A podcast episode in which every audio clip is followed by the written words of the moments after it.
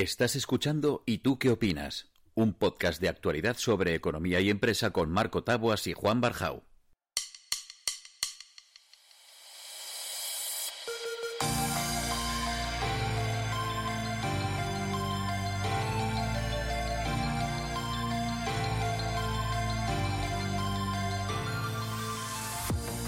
Aquí estamos, otro y tú, ¿qué opinas más? Juan, ¿cómo estás? ¿Qué tal, Marco? Pues muy bien, como siempre, al máximo de, velocidad en optimismo y esperanza. Muy bien, así me gusta, siempre positivo, como eres. Hoy tenemos con nosotros a Jorge Morey. Jorge Morey, Juan, que yo te había hablado de él ya alguna vez, es abogado y está especializado en todo lo que tiene que ver con, con las mal llamadas nuevas tecnologías. Iba a decir nuevas tecnologías y me estaba dando ya a mí mismo, ya un poco hasta de rabia y todo, ¿verdad? Hola Jorge, ¿cómo estás? ¿Qué tal? ¿Cómo estamos? Gracias por la invitación. Sí, sí, hacemos nuevas tecnologías que siempre cambian. Sí, exacto, no dejan nunca de ser nuevas, pero ya es como viejo decir que son nuevas, ¿no? Es un poco así. Ya hablas de nuevas tecnologías y hay cosas que ya, que ya no existen, ¿no? Ahora está, por ejemplo, súper de moda el tema este del Clubhouse. Está todo el mundo loco con las invitaciones del Clubhouse y no sé yo si será el próximo Google Wave o, o ha venido para quedarse. Ya lo, ya lo veremos, ya lo hablaremos. Jorge, te queríamos preguntar, bueno, que nos cuentes un poquito de tu, de tu último proyecto, eh, si, te parece también, al final hablaremos de ello, de, la escuela Legal Techis que, que, acabas de lanzar, pero te contactábamos, yo especialmente tengo una, una, inquietud, que es todo este tema que creo que además ya hemos coincidido en alguna ocasión hablando de esto, ¿no? Todo este tema que está relacionado sobre todo con el uso de, hablábamos ahora, ¿no? Redes sociales, presencia en Internet y tal, el tema de la pérdida de privacidad, hasta dónde las empresas saben de nosotros o nos utilizan, ¿no? Y últimamente empiezo a, notar, incluso porque tengo en, mi casa a una niña pequeña y a una, y, eh, a una señora mayor, eh, que, y noto que tanto por arriba como por abajo hay un hueco y es que a veces mi hija, porque es demasiado atrevida, no se da cuenta, y a veces mi madre, porque por ignorancia tampoco se da cuenta, pero aceptan determinado tipo de contenido como si fuese natural, no se dan cuenta de que es publicidad, eh, aceptan determinadas condiciones. Eh, ¿Nos vamos a morir de esto, Jorge? un poco, yo creo que estamos un poco ya muriendo de esto. un ejemplo muy, mira, muy para, reflejar esto de, justo esta mañana. Uh, en Reino Unido tiene una agencia para el control de publicidad y demás, y hoy ha prohibido que las influencers utilicen filtros de belleza en redes sociales tipo Instagram y demás, porque son engañosos. Son engañosos ¿por qué? Porque el público que consume su, lo que hacen entiende que ese es el estándar de belleza, entonces le lleva luego a equívocos y luego lleva a problemas. Entonces, eso, esa, esa batalla constante entre el contenido que se genera y el consumidor del mismo, que no siempre está un poco seguro de lo que hace o deja de hacer, ese es un problema de todo tipo, tanto legal como social y de un poco de casi educativo. Y va a estar, está muy presente y yo creo que va a estar presente durante una época larga todavía. ¿Y va a tener arreglo, Jorge, de alguna forma? tiene margen. O sea, definitivamente los estados pueden a veces hacer un poquito más. Hay mucha impunidad. Por ejemplo, nosotros asesoramos a muchos influencers en cuestiones legales, en su día a día, youtubers, gente en Twitch, en TikTokers y demás. Y muchas veces cuestiones que son jurídicamente relevantes, les asesoras y demás, ayudas también a la marca que anuncia con ellos.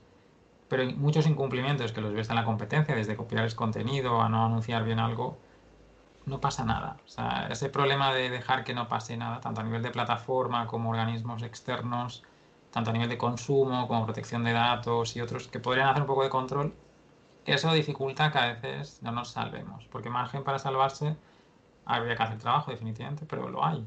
Pero y, Jorge, abres un melón que, me, interesa, que no, te iba, no lo iba a comentar, pero, pero ahora que lo dices. Eh, tema influencers, puede ser que también tanto aplicaciones como en ocasiones a lo mejor agencias de medios o tal, se aprovechan de la inocencia también de la gente que empieza a trabajar como influencer porque, bueno, parece que un poco que, estoy creciendo, da igual, todo vale, no pasa nada. Y, luego, ¿qué uso se hace de esa imagen? ¿Que ¿Has tenido problemas de esto? Y tanto, y tanto, o sea, pero mucho. robo de imágenes, contratos que no existen, encargos que quedan de aquella manera pendientes, mucho material que se envía o servicios o productos que se, con los que se paga que luego no se llega, no se llega a saber qué ocurre. Muchas veces contrato con menores de edad, donde los padres luego cuando se enteran de la película solo cuando ha sido problemática. Hay, hay mucho... O sea, el, sector de influencers que no está especialmente maduro, que todavía es grande, hay uno que ya está muy más profesionalizado. Hay bastante, hay historia para contar un buen rato. Pero yo te diría, eh, Jorge y Marco, que no solo desde el punto de vista del influencer, que parece que es un chaval jovencito que, que, está un poquito empezando en, en, esta vida, sino pasa o ocurre también en, en, las empresas que no le dan el valor y la, y la responsabilidad que tiene todo lo que vosotros estáis acercando a, como decía Marco, a las nuevas tecnologías, que es entender la parte, de, la parte jurídica y legal. Sí, siempre está esa dificultad a veces porque algún nivel de cumplimiento legal se ve como algo un poco perezoso, o sea, algo que hay que hacer por obligación, entonces desde protección de datos a otras miles cosas. Entonces a veces el problema es que, bueno, también depende un poquito a de la, del propio, de la propia obligación normativa, es decir, nosotros intentamos, por ejemplo, ser abogados que seamos rigurosos legalmente, pero no estar constantemente con la idea de que el no es la primera respuesta que te voy a dar, sino en plan, oye, quizá esto no podemos hacerlo así, pero sí podemos hacerlo de otra forma si planteas ese otro camino o si entendemos, una cosa que entendemos, procuramos mucho hacer nosotros, por eso lo hacemos derecho y tecnología, es entender mucho el medio donde nos movemos, porque entender cómo funciona y qué hace y qué deja de hacer, te permite encontrar planteamientos que quizá al, cliente no se le ocurren. Y cuando... hay un poco de todo en ese sentido. Perdona, y, cuando hablaba antes, eh, Marco, un tema que también me interesa mucho, que era la parte de la privacidad. En, eh, creo que el 31 de octubre del año pasado, eh, la Agencia Española de Protección de Datos hizo una actualización de la guía o del buen uso de lo que, lo que entendemos como, como cookies. ¿Tú crees que, que, va camino de, de proteger más o no o menos. antes, antes de que contestes, Jorge, aquí todo, todo mensaje tiene que ser optimista. Primero porque para ir en contra de Marco, que siempre está con el lado negativo. ni caso, ni caso, Jorge. Tú um, mensajes positivos. Hay mensajes positivos en que la, el tema de cookies es donde, uno de esos casos donde hay muchísima impunidad. Es decir, se hace en general mal, porque también es un tema complejo. O sea, también está el plan, mal planteado de inicio, es decir, probablemente ya en la solución legal que se está proponiendo ya se ha visto desbordada por completo, tendría que hacerse a nivel de de base, es decir, de navegador web, no como se está planteando unidad por unidad, porque eso ya se ha, desmadrado hablando, hablando en plata. Entonces, eh, como hay mucha impunidad, la agencia en parte se ha intentado poner las pilas un poco. Y de hecho han empezado a multar a muchas. Iberia, Twitter, Vueling, ha habido multas grandes y, por ese tipo de... Entonces, pero es un tema donde es complejo el, hacer esa, esa, adaptación y ponerse las pilas. Aún así, pues, la parte positiva es que, bueno, están siendo un poquito más más flexibles a hacer algunas cosas y en general también están siendo más flexibles a lo que llaman a percibir, que es como sacarte una tarjeta amarilla y no roja, que sería la sanción. Pues es un plus de esta. lo siguiente es instalar el bar, ¿no? Eh, para, para revisar la jugada. Tal cual, tal cual. O sea, yo tuve una. O sea, este tema de privacidad y fútbol, tal. A lo mejor recordáis cuando a la liga la sancionaron por supone, supuestamente su aplicación, lo que estaba haciendo era espiar a los usuarios de la misma. Claro, ese, ese, todo ese jaleo surge de un tuit que yo hago. O sea, la Agencia Española de Protección de Datos comienza a investigar eso por un tuit que yo hago. Yo y una compañía descubrimos eso. Hablas, hablas, perdóname, Jorge, de cuando se descubrió que la aplicación escuchaba cuando estabas viendo el fútbol, ¿verdad? Exacto. Escuchaba. Y lo hacían para tratar de deducir si eras un, bar o, eras un. Exacto, o estabas pirateado. Y mm, lo que hacía es muy sencillamente: la, la liga emite fútbol en televisiones, esa señal oficial emite una un sonido que no se oye más que por micros, no lo oímos nosotros, lo que hacían era a la hora del fútbol activar las aplicaciones que habían consentido a que los geolocalizaran y ver si en ese sitio se estaba escuchando señal oficial del fútbol. Una vez que detectaban que en determinada región o una zona se estaba emitiendo fútbol oficial, lo, localizaban a ver en qué zona estaba concretamente. Y luego lo que hacían era compararlo con los bares y restaurantes que habían pagado la licencia oficialmente. Conclusión, con la app y en tu móvil lo que hacían era convertirla en chivato.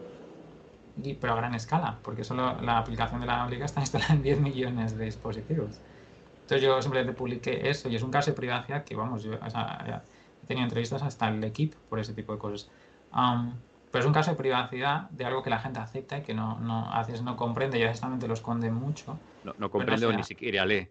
Sí, pero es un caso muy de privacidad con consecuencias importantes porque cuando estás aceptando, estás diciendo que mi móvil, la liga, lo va a geolocalizar.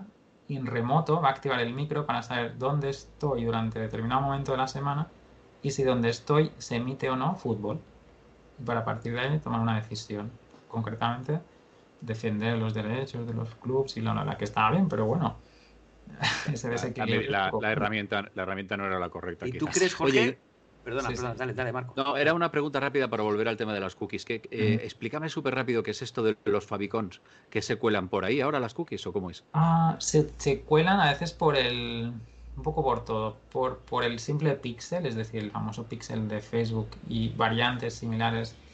Ya no son cookies normales, sino que intentan es eso, es colocar un píxel de imagen y a partir de determinadas, eh, identificar algunas cuestiones ya las cookies están en proceso de muerte. Es decir, el propio Google dijo que aquí año y medio creo que queda ya. Las, va, las cookies de terceros las va a eliminar. Facebook, Facebook um, que diga Apple les ha puesto mucho todas las cookies de tracking. En publicidad móvil también las ha condicionado mucho. Entonces el sector está en una fase de como semi-evolución donde vamos a ir a cosas un poco más sofisticadas más complejas. Es decir, las cookies en un par de años no van a ser lo mismo. Y cuando me hablas de cookies de terceros, ¿te refieres a, por ejemplo, eh, contenedores compartidos, como puede ser el caso de una corporación que tiene varias empresas? Hablo concretamente de, pues yo qué sé, una, una, una, corporación de viajes que tenga compañía aérea y cadena hotelera que las comparte. ¿Eso sería considerado cuando se comparte de terceros? Sí, es cuando, por ejemplo, todos los o sea, todo lo que es Mixpanel y todas las tipos de, de, cookies de analítica, de las de seguimiento de cursor, todo eso que en teoría no está cargándose desde el propio espacio del sitio del dominio o de, los, de la franja de dominios, sino que está entrando desde fuera. Ese es el tipo de cookies que Chrome, o sea, Google ha hecho que va a, capar en dos años. Y si, y si, lo capan ellos, automáticamente van a morir. Y el sector de la publicidad ya empieza a estar, lo llaman el, el Advertising Technology, empieza ya a estar muy obsesionado con cómo, el truco cómo saltamos esa barrera. Eh, una, una, evidencia de que todo el tema relacionado con la privacidad de las cookies es que está evolucionando, que antes validabas cookies y ahora dices validar y abres y hay 250 millones de clases de, cookies en relación un poco con lo que decía Marco. Eso se le llama ahora consentimiento por agotamiento. Exacto. bueno, cuando, cuando asumamos que no tenemos privacidad, nos escuchan todo, pues entonces lo todo es más fácil. Tal cual, ¿eh? tal cual. Y ahí claro, sí. Sí, sí. No, es que yo pensaba esto, eh, a, propósito de lo, que, de, lo que os comentaba al principio, ¿no? Que, que, hay gente, pues, pues, eso, de determinada edad que, que, es imposible que comprenda eso, pero ya no por determinada edad, es que, es que yo que trabajo con tecnología y que estoy todo el día viendo eso, a veces no lo comprendo, lo tengo que leer 18 veces, digo, madre mía, Igual, estos, estos cabrones, ¿sabes? Si yo que me leo términos y condiciones desde hace años y los traduzco y los simplifico, tanto por trabajo como por hobby, hay veces que cosas que son muy, muy, o sea, que están, se nota que están escritas para no ser entendidas. De hecho, eh, Jorge, aprovecho para tirarte un spam. ¿Tú tienes, sigues teniendo el blog Términos y Condiciones? Sí, sí. O sea, es de donde prestamos servicios legales y de tanto en tanto seguimos haciendo experimentos de todo tipo de color. Pues os insto a que lo busquéis porque es muy interesante. Juan, dispara. Oye, te, te, quería hacer dos, te quería hacer dos, dos preguntas. Una es todavía relacionado con, con la parte de la privacidad. eh, eh, ¿Tú crees que el éxito o, el fracaso que ha tenido lo de radar COVID ha tenido mucho que ver porque no ha habido una suficiente campaña de concienciación o que simplemente la gente, o puede ser ¿eh? que la gente ha dicho, yo no marco aquí, ni digo quién soy, ni lo que hago, ni... Un poco de todo. Yo he estado muy cerca de ese desarrollo porque colaborado bastante directamente en, distintas etapas a lo largo de este año pandémico, o sea que conoce bastante de cerca qué estaba pasando con Radar COVID y más de que la complejidad técnica era mucho más grande de lo que inicialmente se pensó y eso ha dado problemas a efectos de hacerlo más rápido de lo que, lo que se debía. Ha habido un problema de comunicación muy serio porque la aplicación se lanzó, digamos, capada en muchas comunidades autónomas, no funcionaba. En otras está como semi-pruebas. Y cuando la gente puede descargarla, todavía no está haciendo buenas conexiones o no está operativa debidamente con tanto con Google como Apple. Y eso hizo que mucha gente empezó a descargarla, más de todo el mensaje que siempre hubo de, dudas de privacidad que luego se han confirmado en otros países, pero esto da para otro debate, porque luego datos de esas aplicaciones de radar COVID se están utilizando para, por ejemplo, perseguir delitos. En Alemania o en Singapur se está haciendo y eso te da esa, esa duda de ostras, entonces esto no era solo para controlar la pandemia. Como diría nuestro amigo Alejandro, no era la razón de ser de, de, radar COVID. ¿eh? Ahí está el caso. Entonces luego está el problema de cómo se fue distribuyendo y yo creo que ahí habría sido bastante inoperativo, porque la herramienta era muy útil una vez que se trabajó bien. Y ahí ha habido problemas. Y bueno, falla un poco tanto comunicación como ejecución, como luego la duda de privacidad. También un poco, perdón, un poco también duda no, excesiva. Perdóname, eh, lo que pasa es que, nos vamos a quedar sin tiempo y no, quiero que te vayas sin que nos cuentes el proyecto de la, de la escuela que me parece una chulada. Eso es una. Nosotros tenemos, para, que se entienda la escuela rápidamente, tenemos dos marcas nosotros. Tenemos términos y condiciones que hacemos servicios legales en nuevas tecnologías. Y en paralelo tenemos una que hacemos consultoría a firmas, que se llama LegalTechis. Y ayudamos a firmas a que se transformen digitalmente. Y en, ese, y en esa. Eso hacía casi cuatro años que tenemos esa segunda marca. Y en esa, en esa segunda marca lo hemos creado es una academia de formación online, porque hemos tenido un año 2020 con cantidad de experiencias de estilo y ya llevamos casi formando a despachos grandes y muy grandes a nivel nacional y alguno de fuera, lo que hemos lanzado es una academia en plan Netflix. Es decir, eh, cursos de transformación digital para el sector jurídico muy específicos para ellos, con vídeo de alta definición, con material complementario, con seguimiento, con ejercicios y demás, que tú consumes el curso en sí, que se mueven en precios de entre 30 y 40 euros, y a partir del 1 de abril, todo lo que esté presente y todo lo que entre en futuro estará bajo suscripción. Es decir, Montamos una plataforma online de formación de calidad para profesionales, es decir, solo es para el sector jurídico en toda su extensión, para el, para el sector jurídico que se quiere transformar, con la ventaja de que como es un tema muy cambiante, queremos que no tenga el condicionamiento de gastarse un pastón, porque son muy caros estos cursos, y que en un año, año y medio te quedes un poco de nuevo descolgado. Obsoleto, Oye, paga 15 o 20 euros al mes, y como estamos lanzando contenido semanal, tienes contenido de formación de calidad Ah, y además está ahora mismo dedicado al sector hispanoparlante porque estamos teniendo mucho movimiento en América Latina. Y esa es un poco nuestra apuesta un poco ahí alocada. Y para llevar, hace 10 días que salió, 11 días, la verdad es que estamos súper contentos. Tanto en, en ventas, que no esperamos vender tanto tan pronto, y en gente o sea, más decir matriculados a estas alturas, claro, estamos muy contentos ya. ha habido, eh, Jorge, lo hemos comentado con muchos de los invitados que han pasado por mm. aquí, hay una eclosión, un boom, no sé si por efecto de la pandemia y tal, de, todo lo que tiene que ver con la formación, que está muy bien, porque mm. ayudar a, formar mejor a los profesores, y vosotros os habéis eh, subido a ese, eh, a ese boom. ¿O lo tenía ya esto? No, no, no, o sea, es algo que estaba pensado, la verdad, a finales de 2019, o sea, esto de Academy, de LegalTX Academy estaba bastante trabajado. Todo 2020 fue en parte construir piezas para el puzzle, o sea, para que aquello tuviera buena, buena plataforma. Pero lo que nos dimos cuenta es que la, la pandemia lo estaba acelerando. Entonces lo que hemos hecho es casi lanzarnos a tumba abierta, viendo que el hueco que ya era interesante podía ser incluso más relevante que de hecho lo es ahora, porque la distancia ha desaparecido. Es decir, nosotros estamos prestando servicios tanto legales como de consultoría en Perú, en México, en Colombia, y no hemos tocado un avión. Que eso es algo muy relevante para cómo ha cambiado el mundo en el último año. Así es, esta que el, otro día estuve viendo números y el día creo que fue 10, 11 de, o 4 de, de 5 de febrero había programado un 4% de los vuelos que tenía programados en el año 2019 la aviación lo está pasando, lo está pasando duro. Ya sé que tú eres optimista, Juan, y esto te molesta, pero como lo vamos a despedir, no me vas a poder ni contestar. Jorge, muchísimas gracias por estar con nosotros. Probablemente te vamos a emplazar a que repitas, dando, hablando solo de, cómo podemos orientar a esas empresas que nos escuchan a trabajar este modelo de publicidad con influencers y, y bueno, entender un poquito, un poquito toda esta historia. Jorge, muchísimas gracias. Que te busquen por ahí términos y condiciones. Jorge Morey. Juan, muchas gracias. Otra Un placer, Jorge. Un abrazo fuerte. Gracias. Chao, chao.